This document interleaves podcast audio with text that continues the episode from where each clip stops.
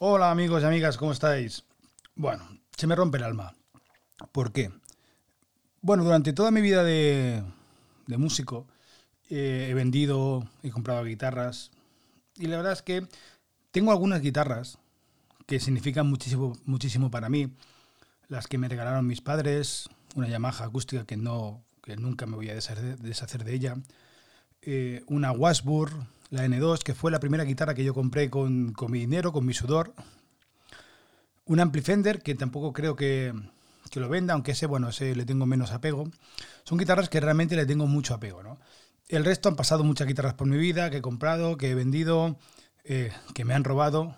Más tenía, recuerdo que tenía una, una Strato que esa me robaron y esa me jodió bastante que me la robaran, me dolió, pero bueno, sin más. Pero hoy, por circunstancias de la vida y porque a veces pues no todo sale como, como a uno le gustaría que salieran las cosas y bueno, hay momentos buenos y momentos malos. Y ahora estoy pasando pues un momento delicado. Sabéis que he dejado un poco apartada la música, eh, he dejado un poco apartado el tercer disco, me estoy intentando dedicar, eh, volver a, al audiovisual y, y bueno, estoy volviendo a, la, a la rueda, ¿no? Y me he visto obligado a vender mi Gibson J45, una guitarra acústica que, que a mí me encantaba y que sinceramente pensaba que iba a ser una guitarra que iba a estar conmigo el resto de mi vida, sinceramente. ¿eh? Como la Yamaha o como la Washburn, que son guitarras más sencillas, pero que tienen un valor sentimental y un significado diferente.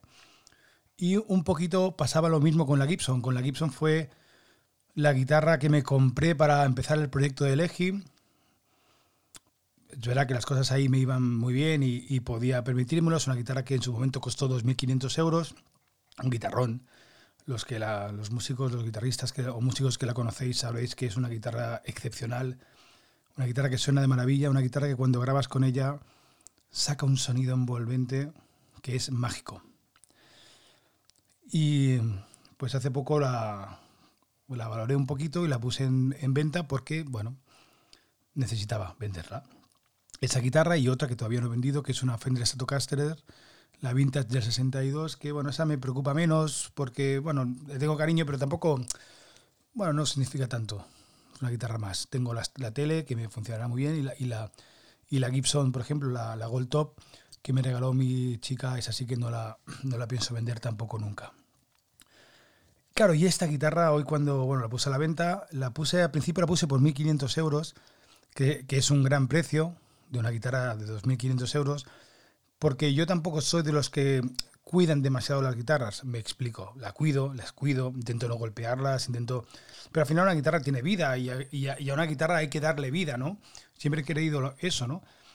Cuando compras la Gibson te la venden con una serie de indicaciones que tienes que limpiarla con eh, aceite, eh, unos aceites especiales, unas cremas especiales para mantener esa capa y esa textura que tiene brillante. Yo, como pensaba que iba a ser mi guitarra de toda la vida, pues no hacía eso porque quería que tuviera una imagen desgarrada, que se notaran los golpes de púa, que se notaran toda la vida que lleva esa guitarra y me imaginaba que dentro de, yo que sé, 20 años esa guitarra estaría pues rayada y estaría pues un poquito como la, imagen esta de las vintage o la, bueno, si ves tenéis en mente el, bajo de, de Jacob Astorius, pues un poquito eso, ¿no? Guitarras desgastadas por el tiempo y por el uso, que al final es como tienen que estar, ¿no? Creo. Está muy bien que las guitarras estén impolutas, pero paso a comprar una guitarra nueva, ¿no? Al final la puse por 1.500 euros, enseguida empecé, empezaron a, llamarme y, ofertas, y hubo un tipo que se interesó muchísimo, un tipo de, Asturias, y al final cerramos el trato, como, como, tenía un pequeño picotazo e iba a venir desde Asturias a buscarlas, pues al final llegamos a un acuerdo de 1.350 euros que bueno, está muy bien, muy, muy bien. Es, un, es casi un regalo. Nada, esta mañana me he puesto a, limpiarla, a prepararla. He tocado un poquito, la verdad es que la voy a echar de menos. Y, han venido y han venido a buscarla. El, tipo de encantador, aparte también es músico, es bajista, tal, y es un tipo de verdad es que muy majo. Y, y he hecho algo que no suelo hacer con las guitarras. De hecho, hace poco me. Perdón. Uy, perdón. Hace poco me vendí mi, mi Gibson, ay, mi, mi Fender Sonic y bueno, sin más, era una guitarra que yo sabía que era una guitarra de paso que Si las cosas me fueran bien, la tendría otra vez y me la volvería a comprar seguramente, pero, pero es una guitarra más. Y la vendí y ya está, y me quedé, bueno, pues ya está. En cambio, esta cuando se la he vendido, estábamos allí, hemos salido al parque, ¿no? Para, para dársela. Y yo estoy así, y, he tenido la necesidad de despedirme de ella. Es como, es como muy absurdo, ¿no? No tiene... Pero sí que es verdad, que yo pensaba que no tenía mucho apego a algunas guitarras y a esta la tenía mucho apego. Y me ha dado mucha pena, me ha dado mucha pena venderla, las cosas como son.